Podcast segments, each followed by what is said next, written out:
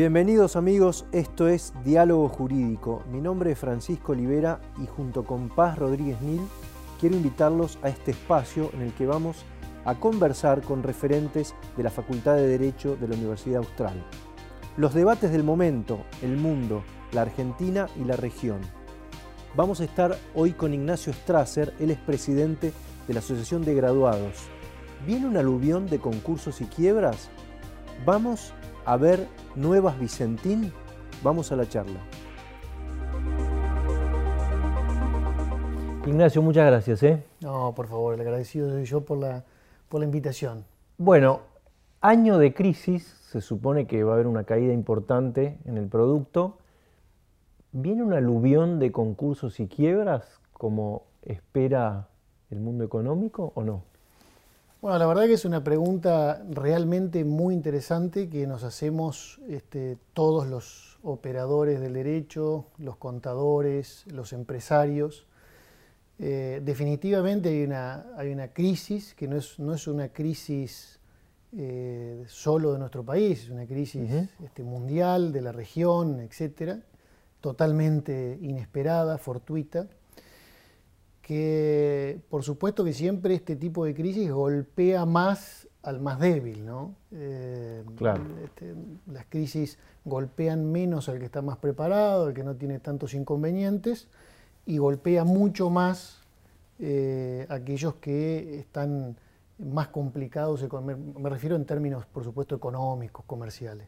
Yo creo que todavía no hemos visto la magnitud concreta. Yo creo que estamos atravesando un proceso, arrancamos con un aislamiento que iba a ser breve, de 15 días, 20 días, un mes. Creo que ninguno, eh, nadie pensó que esto iba a tener esta demora.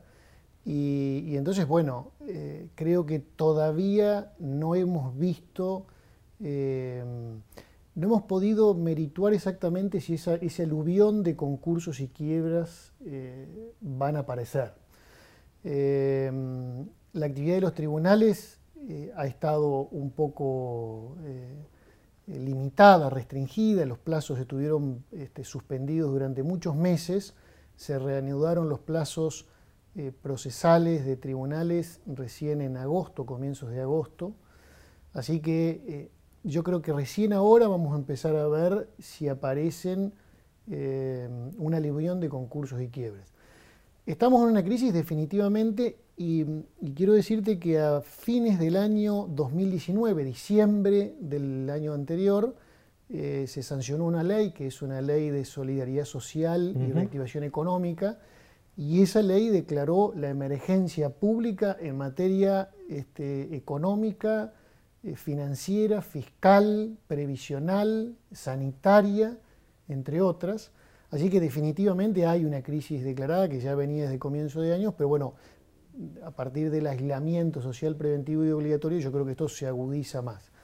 Em, todavía no hemos visto ese aluvión, esta es la realidad y, siempre he visto que cuando vienen estas crisis, sin ir más lejos, la crisis del 2001, 2002, 2003, después la, la reactivación fue muy rápida, muy, muy rápida. Obviamente en el medio cayeron muchos en concursos y en quiebras, y, eso es lo que creo que se está por ver. Si, me, me, preguntás a mí, creo que, que va a haber una cantidad importante de, procesos concursales y pedidos de quiebras y de quiebras, pero no sé si va a ser un aluvión, o al menos es lo que quiero creer. ¿Puede haber alternativas de acuerdos extrajudiciales? Eh, leía por ahí que hay empresas como tienen una deuda importante con la FIP, por ejemplo, que eso se puede, puede dar una moratoria, puede reprogramarse, entonces se puede evitar. ¿Cómo es eso? Bueno, efectivamente. Eh, a ver, eh, yo voy a decir algo que para el común de la gente parece que es una cosa absolutamente errada o ilógica. los procesos concursales, concurso preventivo, tanto el concurso preventivo como la quiebra, aunque parezca mentira, son procesos preventivos de una crisis aún mayor aunque, aunque cueste creer. Es una herramienta para evitar... Es una herramienta para tratar de atravesar la crisis de la mejor manera y que los acreedores, que son los más perjudicados, cuando un, deudor este, se presenta en concurso preventivo o en cesación de pagos, eh, puntualmente hablando, eh, el principal problema es que todos los acreedores este, se ven perjudicados porque ahí no cobran todos ni en el tiempo, ni en el plazo, ni en la cantidad que tenían previsto este, cobrar sus, sus, créditos. Entonces el concurso preventivo y, la quiebra también son procesos eh, preventivos de una crisis mayor ante la asociación de pagos y la ejecución individual. Cuando una persona cae en cesación de pago, sus acreedores pueden este, reclamar judicialmente el cobro de sus acreencias. ¿Una manera de evitar el concurso, la quiebra, puede ser un acuerdo extrajudicial? Sí, por supuesto. Eh, la Digo porque no todo empresario quiere entrar en quiebra. Excelente. Es una buena pregunta. La verdad que es. A ver, este, das un poco con la tecla eh, en materia de crisis. La verdad es que si bien el concurso preventivo y la quiebra en algún punto son este, una medida preventiva frente a la cesación de pagos cuando hay una ejecución individual, porque digamos el acreedor más rápido en cobrar se lleva todo, en cambio en el concurso preventivo y en la quiebra los acreedores van en pie de igualdad, es decir, hay una serie de principios que iguala a casi todos los acreedores, eh, pero tanto el concurso preventivo y por supuesto muchísimo más la quiebra, que es un proceso de liquidación, eh, tienen una connotación muy negativa. Digamos, de hecho, uno cuando escucha en los diarios o en una nota se concursó tal empresa, quebró tal empresa. Quebró, es, es horrible. Son todo, es todo, eh, eh, digamos, este, una connotación súper negativa, es como el enfermo, digamos. Acá apareció el enfermo y dejó todas sus consecuencias. Entonces, por supuesto que aquellos que pueden negociar con sus eh, acreedores eh, y evitar el concurso preventivo, eh, la verdad que es mucho mejor. El acuerdo preventivo extrajudicial es una de las herramientas que está prevista en la ley de concursos y quiebra, en la ley 24522. Tiene una diferencia importante respecto del concurso preventivo y por supuesto de la quiebra, como ya dije, es un proceso básicamente de liquidación, de remate eh, de los bienes para que los acreedores cobren en pie de igualdad, según sus grados de privilegio, etc. Pero la diferencia que hay en el concurso, entre el concurso preventivo y el acuerdo preventivo extrajudicial es que el acuerdo preventivo extrajudicial eh, es, sale primero el deudor a hablar con cada uno de sus acreedores, llega a un entendimiento, celebra un convenio con todos ellos y los presenta en la justicia para que ese acuerdo se homologue y tenga efectos. Digamos. Y tiene que tener igual una adhesión determinada. Por supuesto, tiene que cumplir, así como sucede con el concurso preventivo, tiene que tener para que tenga efectos, este, eh, digamos, erga omnes para todos luego de la homologación, tiene que cumplirse determinados requisitos formales, digamos, ¿no? Pero el concurso preventivo nace al revés. El concurso preventivo es yo me presento, le digo al juez que estoy en cesación de pagos, acredito la cesación de pagos a través de una serie de hechos reveladores, una serie de hechos reveladores de, la cesación de pago, y, se abre el concurso preventivo y eso es como que eh, por algún momento paraliza las ejecuciones, la agresión de mi patrimonio, etcétera y tengo un plazo para finalmente lograr igual un acuerdo y que ese acuerdo, este, que tiene que reunir determinados requisitos de mayorías, eh, tanto individualmente, contado individualmente los acreedores, como este, debe representar esos acreedores un determinado eh, porcentaje del pasivo, eh, bueno, sea homologado y tenga efectos para, para Digamos, los acreedores. Pero el acuerdo preventivo es como que es no tiene una connotación, está muy buena la pregunta, no tiene una connotación tan negativa. El concurso preventivo, y bueno, ni, que hablar la quiebra, son, tiene una connotación muy negativa. El, acuerdo preventivo extrajudicial, si uno logra transitarlo, tiene una, connotación diferente. el, caso Vicentín, que fue un caso emblemático de esto, ¿no? que en realidad empieza el 4 de diciembre del año pasado. Vos sabés que en, el cóctel de fin de año de un de una broker, de una corredora de granos, empiezan los comentarios, che, vos cobraste, vos dicen, no, no cobré, entonces le van a preguntar a la, gente de la empresa que estaba en la fiesta, y la corrida ocurre 10 horas después, a la mañana siguiente, porque se corre la voz de que no estaban pagando. Esto es una situación muy propia de este sector. Veníamos de tres devaluaciones, eh, la situación eh, de los precios internacionales tampoco ayudaba, o vamos a ver, a ver varias, Vicentín. Bueno, a ver, yo no sé si vamos a ver varias Vicentín este, con las características que tuvo Vicentín, ¿no? Eh, o con las características que tiene Vicentín en cuanto a su magnitud.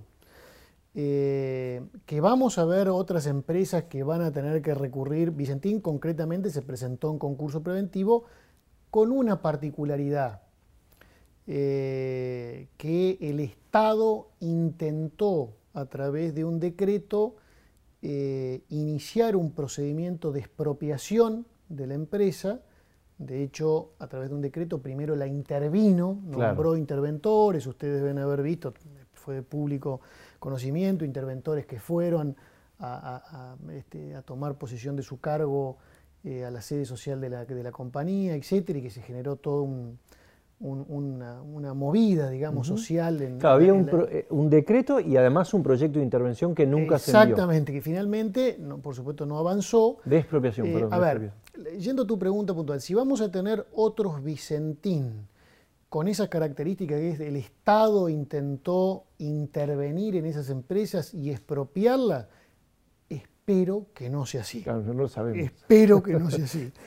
Eh, y sobre todo la forma en, lo que, en, la forma en, que se intentó eh, tomar la empresa o expropiarla. Yo creo que el camino fue completamente equivocado, aunque las intenciones pueden haber sido muy buenas. Ojalá que eso no lo tengamos.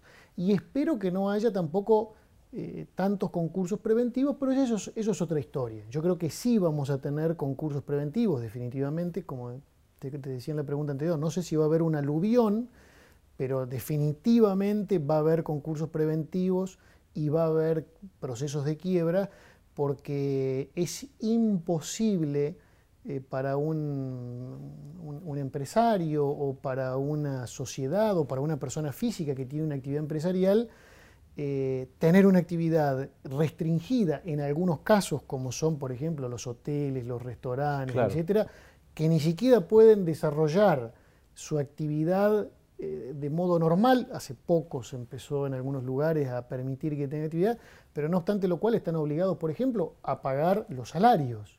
Claro. Es decir, definitivamente si esto no, no se, digamos, no salimos de este camino, va a venir no sé si una catarata, pero van a venir procesos de concurso preventivo y de quiebra. Hay un proyecto de ley para suspender las ejecuciones, creo que hasta marzo del año próximo.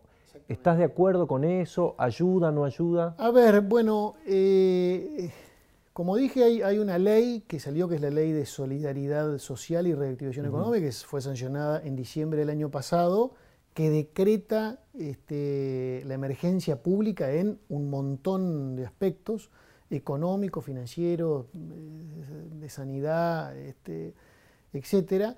Y, y, de alguna manera esa ley, que ha sido modificada por, a la fecha, ya casi tiene alrededor de, son alrededor de 600 normas que modifican o complementan esta ley de solidaridad social, eh, genera en algunos lugares un espacio para que haya ciertas negociaciones, por ejemplo, en materia de alquileres, ustedes habrán escuchado que no se pueden los alquileres, en el caso de los alquileres para viviendas y etcétera, este, no se pueden hacer desalojos. Entonces todo eso va a generar, supongo que un, ámbito bastante propicio para negociar entre el deudor y, el acreedor.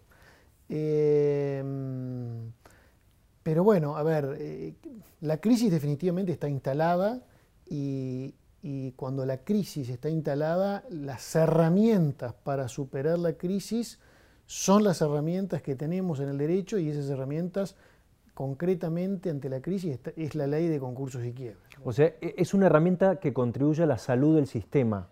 De alguna manera es una, es una ley que contribuye efectivamente a la salud del sistema, que es aquellas empresas que estén en una situación, la palabra técnica es cesación de pagos, digamos, ¿no? Eh, que no quiero, porque digamos, quiero que lo entienda eh, todo el que escuche esta entrevista, lo quiero hacer lo más amplio posible. Pero digamos, el concurso preventivo está previsto de alguna manera para tratar de sanear una empresa que está en una situación de cesación de pago. ¿Y qué tipo de empresa? La empresa que es económicamente viable, que hoy tiene Ah. un problema, no cualquier empresa.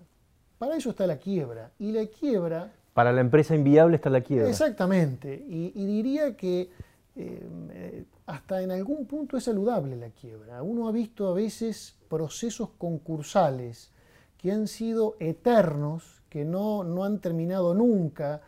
Eh, han escuchado ustedes también muchas empresas que han sido recuperadas por cooperativas de Claro, trabajo, sí. etcétera. Pero lo cierto es que los acreedores genuinos de esas compañías no han terminado de cobrar nunca, se han expropiado bienes sin eh, pagar las indemnizaciones. Entonces, a ver, ante la crisis existe el régimen jurídico eh, acorde para, para sanear las empresas, es la ley de concursos y quiebra. El concurso preventivo es una excelente herramienta y el acuerdo preventivo extrajudicial son excelentes herramientas jurídicas para sanear las empresas que son viables, que hoy tienen un problema concreto. A ver, se pasaron hoy cinco meses cerradas por el aislamiento social preventivo obligatorio y han tenido que igual pagar impuestos. Sí, hablaba ayer con el dueño de un restaurante clásico que dice, saqué tres créditos para pagar salario. Exactamente. Esa, no- esa persona, esa persona que tenía un restaurante y una actividad empresarial viable, seguramente cuando vuelva a la normalidad, muy posiblemente necesite de un concurso preventivo porque tenga deudas que no ha podido pagar y esos acreedores tampoco pueden aguantar más. Porque digamos, los acreedores a veces son tolerantes, pero también necesitan cobrar sus acreencias, digamos. Por ejemplo, los proveedores de ese restaurante en algún momento necesitan cobrar lo que le han, lo que le han vendido el dueño del restaurante. Entonces, el concurso preventivo puede ser una muy buena herramienta o el acuerdo preventivo extrajudicial para que ese dueño del restaurante este, refinancie sus deudas, este, eh, eh, obtenga una espera en el pago de sus obligaciones a un interés razonable, etcétera. Eh, y para, es una empresa viable, porque de hecho su restaurante, el problema es que no pudo abrir. No, claro, es un restaurante muy exitoso, era exitosísimo se- hasta la hemos visto restaurantes de Claro. 80 años, 75 años, 50, o sea, eran empresas definitivamente viables que posiblemente producto de este aislamiento y de su inactividad, por, por esta cuestión sanitaria, necesiten del concurso preventivo y, bueno, nada, este, logren un acuerdo con sus acreedores y van a salir adelante a través de un concurso preventivo. No van a ir a la quiebra porque es una empresa que es económicamente viable. La inviable Ahora, va a la, quiebra. inviable es la que va a la quiebra, la que venía arrastrando un problema, por ejemplo, de, de mal manejo en la administración. Yo siempre doy en las clases el, el ejemplo de las canchas de pádel. Claro. Este, supongamos que venga una persona y dice, yo armé un complejo de cancha de pádel, que en su momento fue furor, Sí, años la- 90, furor, y, y había gente que había armado un complejo espectacular. Bueno, a los pocos años se fue la moda del pádel. Y entonces el que venía a concursar, dice, ¿vos qué tenés? No, yo tengo una, una empresa que explota unas canchas de pádel. Y te hago una pregunta, la, ¿vos tenés un problema puntual por el cual hoy necesites el concurso preventivo o la actividad a futuro no la ves viable? Y no, la actividad dejó de ser rentable y... y no- Ahí mejor la quiebra. bueno, ah, para eso está la quiebra.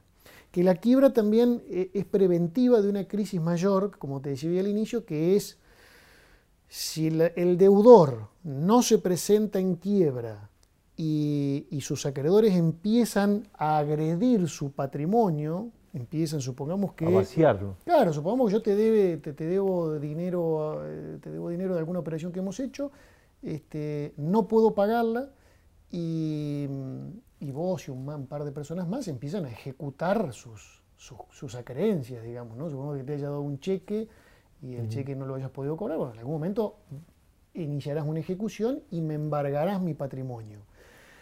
Si yo no me presento en quiebra, el problema es que el quien cobra primero, el que me embarga primero, el acreedor más despierto.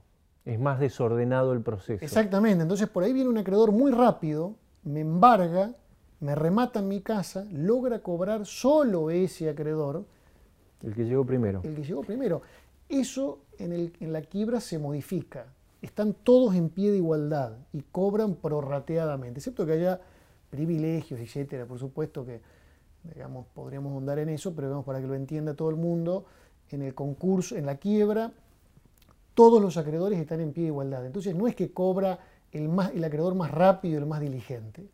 Cobran todos prorrateadamente. Es más democrático. Es un poco más democrático. Eh, ya que hablaste de ese tema, ¿qué pasa cuando hay un socio oculto o una situación irregular? Te pongo un ejemplo. En el 2016 le rechazaron el pedido de concurso a Austral Construcciones. Eh, no sé bien el fundamento, pero supongo que habrá sido porque era una situación politizada.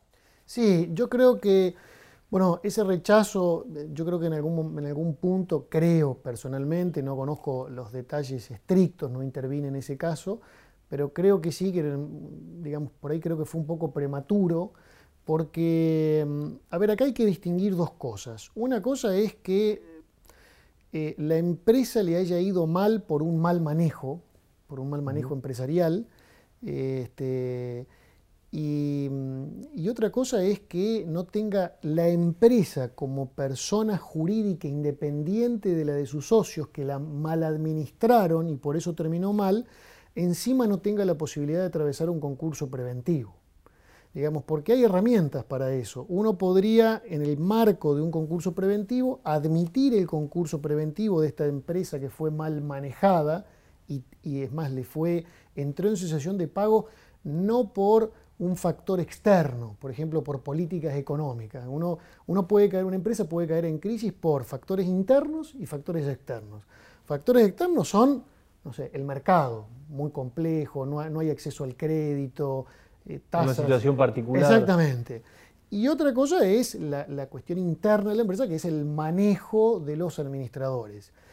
Eh, castigar, eh, eh, digamos, no permitir el concurso preventivo porque hubo un mal manejo interno, me parece que no, no corresponde, hay que permitir el concurso preventivo a esa empresa, que fue, llevó a ese lugar seguramente porque la mal administraron, y el juez del concurso podría tener herramienta que es remover a los administradores este, y, designar administradores, por ejemplo, judiciales, que podría designar administradores plenos, coadministradores, es decir, bueno, yo designo a alguien que coadministre esta empresa mientras está en concurso preventivo para que te vigile un poco, o un vedor. Y sin ir más lejos, cuando uno se presenta en concurso preventivo, la verdad es que hay una administración bastante controlada de lo que hace el concursado. Hoy Vicentín, por ejemplo, que está concursada, está muy controlada porque hay una sindicatura, eh, en todo proceso concursal hay un órgano concursal que se llama sindicatura concursal, que de acuerdo a la magnitud del concurso es, es,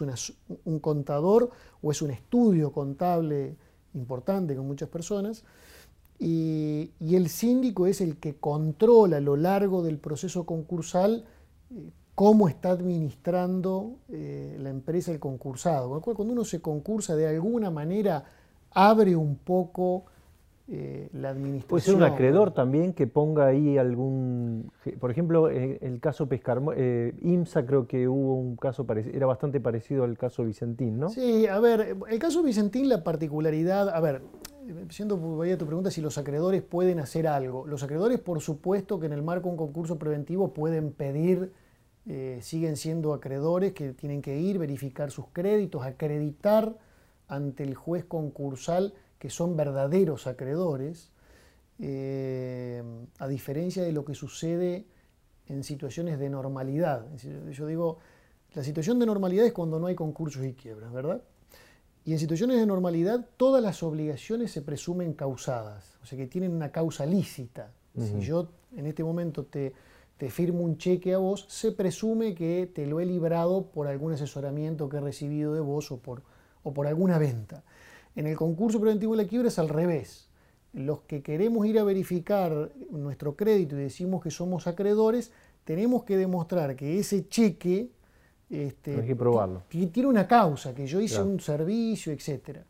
Y cualquier acreedor que, que esté transitando su proceso de verificación y mucho más quienes ya obtuvieron el reconocimiento de acreedores en un concurso preventivo de una quiebra, pueden pedir en el, marco del concurso preventivo de la quiebra medidas cautelares y pueden pedir incluso que se intervenga la administración del concursado si advierte que el concursado, no obstante estar concursado, está de fiesta de alguna manera, digamos, porque bueno, el, eso concurso, el concursado es un enfermo que se declara enfermo y, necesita hacer una vida de alguna manera de enfermo. Acorde con eso. Acorde con eso. Claro, pero ahí está. Si se presenta en concurso preventivo y se va a una fiesta, para que lo entienda todo el mundo, un enfermo bastante particular. A eso iba. ¿A veces son negocios las quiebras? Bueno, eh, lo han, han existido. O sea, ¿acaso eh, tenés empresarios millonarios quebrados y empresas destruidas? Sí, bueno, vos hoy en alguna de las preguntas me, preguntaste, y creo que finalmente no terminé contestando, si, si los socios de una empresa mm. pueden ser responsables, y seguramente tu pregunta apunta a uno ve empresas destruidas, claro. pero socios millonarios, que digamos no recibieron ningún Empresas enfermas y socios saludables. Y socios saludables, exactamente, que incluso hay títulos periodísticos que dicen esto, ¿no? Es muy, muy, buen título aparte. Eh, a ver, eh, puede ocurrir que un socio tenga distintas actividades empresariales y en una de ellas las cosas hayan ido muy mal por cuestiones que incluso son ajenas a él. Entonces ahí uno podría decir, puede haber un socio este, este, saludable y su empresa enferma? Bueno, podría ocurrir. También ha ocurrido eh, lo que un poco vos sí, el, dueño decías de la pregunta. que eh, claro, agropecuario. digamos, persona absolutamente enriquecida, con una empresa absolutamente destruida, con, con deudores por todos lados que no le han podido cobrar a la empresa. Eh, bueno, por supuesto que como en todos los ámbitos existen abusos. Entonces, así como existe, este, digamos, no sé, bueno, abuso de los concursos, existen abusos de las quiebras, a, ver, existe abuso, si la pregunta es, ¿existe abusos o existe un abuso del proceso concursal? Bueno, sí, ha existido a lo largo de los años concursos preventivos que se han presentado de manera un tanto fraudulenta este, y, y no han pagado absolutamente nada, muchos de ellos ni siquiera han terminado en quiebra y algunos han terminado en quiebra y los acreedores no han cobrado absolutamente nada. Y eso depende del juez. Y socios, y socios absolutamente enriquecidos. Pero acá hay que distinguir, vuelvo a decir esto, eh, los socios de esas empresas concursadas este, que han dejado el tendal, como escuchamos decir, eh, puede ser que hayan sido socios que hayan hecho las cosas bien y, digamos, no tienen por qué responder por las personas jurídicas que ellos administran. Para eso está la persona jurídica, para eso es una persona jurídica. ¿Por qué uno constituye una sociedad eh, comercial? Por dos razones. Primero, para unar esfuerzos, en una vez entre nosotros dos podemos hacer un aporte más importante que si uno individualmente intenta desarrollar una actividad. Y después también para limitar nuestra responsabilidad y que a ver, este emprendimiento, supongamos el de la cancha de pal, ¿cómo lo hacemos? Con una sociedad anónima que nosotros dos constituimos, que le hemos metido fondos y que con esos fondos ha desarrollado un emprendimiento. Bueno, si esa empresa le va mal, a pesar de que nosotros hemos hecho todo bien, las canchas del pádel es un buen ejemplo. La moda del pádel terminó y teníamos los días contados, a pesar de que éramos buenísimos, administrando éramos buenísimos. Pero eso, ahí se puede extender la responsabilidad a los socios. No habría ningún motivo para Ah, bueno, eso te quería preguntar. ¿Cuándo responde con su No habría ningún motivo para, ni, para que respondan los socios ni los administradores. Supongamos que nosotros dos hayamos sido los administradores de esa, de esa empresa, hicimos todo bien, demostramos que hemos hecho todo bien, es un factor externo, una moda que desapareció y no fue mal. Ahora, si este, se detecta que la, este, la, situación de crisis de la empresa es porque es un desmanejo en la administración y que encima los socios hemos convalidado ese desmanejo, un desmanejo ilícito, con endeudamientos ilimitados, vos mencionabas Austral Construcciones, no pago de impuestos al fisco por cientos de miles de millones, este, ventas este, de bienes un tanto ficticias. Este, eh, servicios también. Exactamente, servicios que no se pueden justificar, generación de pasivo ficticio, que es un pasivo exagerado, que en realidad uno lo va a ver y, ve que no hay, ese, que ese pasivo no existe porque no, no se lo puede constatar, bueno, ahí sí viene la responsabilidad que desde el concurso este, preventivo y la quiebra se puede iniciar, por supuesto, acciones de responsabilidad contra los socios, contra los administradores y más aún, contra terceros que han hecho posible eso. Empresas que de pronto no son socios, pero empresas que han estado vinculadas y que les ha servido que esa otra empresa con la quien yo trabajo o tengo una relación comercial se, endeude muchísimo. Me ha aprovechado de una situación, bueno, hasta podría ser responsabilizado no solo un administrador y un socio, sino también a un tercero. Pero para eso hay todo un... Es decir, lo, que vos estás diciendo es que esté el riesgo circunscripto solamente a ese negocio y a ese emprendimiento y que no tenga que responder con su patrimonio, de alguna manera también salva al sistema de que haya empresarios dispuestos a arriesgar, porque si... ¿No? Por supuesto, pero es una pregunta, mira, buenísima la que me haces. Porque todas las cosas hay abusos, este, yo, a veces digo cuando doy alguna clase de conflicto societario, este, hay abusos de, de, las posiciones mayoritarias y abusos a veces de las minorías también. Entonces, y acá también a veces hay un abuso en los intentos de intentar responsabilizar a todo el mundo. Es decir, yo contrato con una sociedad comercial, que es una persona jurídica, que tiene una, es una persona jurídica diferenciada de los socios y, de los administradores que la conforman y que genera sus obligaciones propias. Es decir, si yo soy socio de una sociedad anónima y esa sociedad anónima genera relaciones comerciales y producto de esas relaciones comerciales contrae deuda, esas deudas no son ni de los administradores de la compañía ni de los socios de la compañía, es de la compañía que contrajo esa deuda. Y a veces hay como un exceso en intentar responsabilizar por esos pasivos a los administradores y a los socios.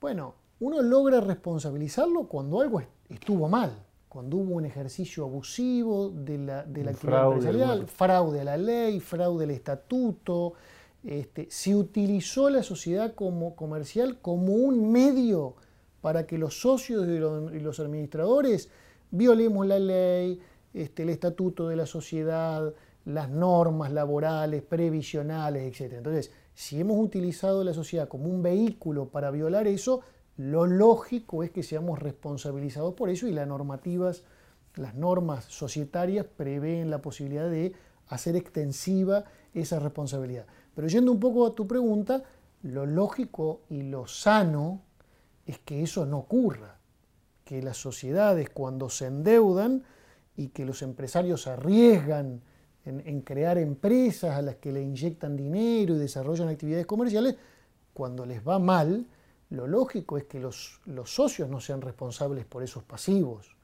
Para eso tienen que demostrar que su administración ha sido prolija. Vemos ahí el punto de conexión entre la inversión y el derecho, ¿no? Sí, por supuesto, por supuesto. la seguridad jurídica. Por supuesto, y eso, y eso es fundamental porque si nosotros este, no generamos esa seguridad jurídica y, la regla es, eh, se extiende responsabilidad casi ilimitadamente como regla general, lo que generamos con eso es eh, evitar, eh, evitar que, que, los empresarios arriesguen, inviertan, eh, a veces el empresario, eh, yo creo que se los ve con una visión un poco torcida, este, con la creencia de que toda empresa a la que le fue mal es producto de una mala administración. Yo tengo 48 años recién cumplidos y casi desde que tengo uso de razón conozco crisis económicas en la Argentina. Entonces, pretender que un empresario haya atravesado 50 años este, sin crisis, casi que es una, utopía, digamos. Ya, eh, si, si atravesó una empresa 50 años de actividad comercial, le fue bien y no necesitó concursarse, ni, ni quebrar, ni nada, es porque han sido muy, muy buenos y han hasta esquivado crisis que no le son imputables ni siquiera a los administradores. Son crisis de evaluaciones, etcétera. ¿Cuánto es el periodo razonable para salir de un concurso? A ver, el periodo razonable eh, depende, por supuesto, de la magnitud del concurso preventivo y acá puedo dar ejemplos mm. de concursos preventivos que han este, tardado eh, años y años y años y todavía están dando vuelta, pero eso realmente es una desviación. Lo lógico eh, en un concurso preventivo de una empresa pyme, de una pequeña y mediana empresa, una empresa que puede tener de 50 a 100 empleados, lo lógico es que entre su presentación de concurso preventivo y la homologación de la propuesta a sus acreedores, no tarde eso mucho más de un año, un año y medio. Esto varía un poco eh, según la jurisdicción donde se tramite, la cantidad de acreedores que tenga. Bueno, cada, cada concurso tiene eh, una particularidad distinta. Pero no debería tardar mucho más de un año y medio entre su presentación de concurso preventivo y la homologación de su propuesta concordataria. Gracias, Ignacio. ¿eh? No, Muy interesante. al contrario, muchísimas gracias a ustedes.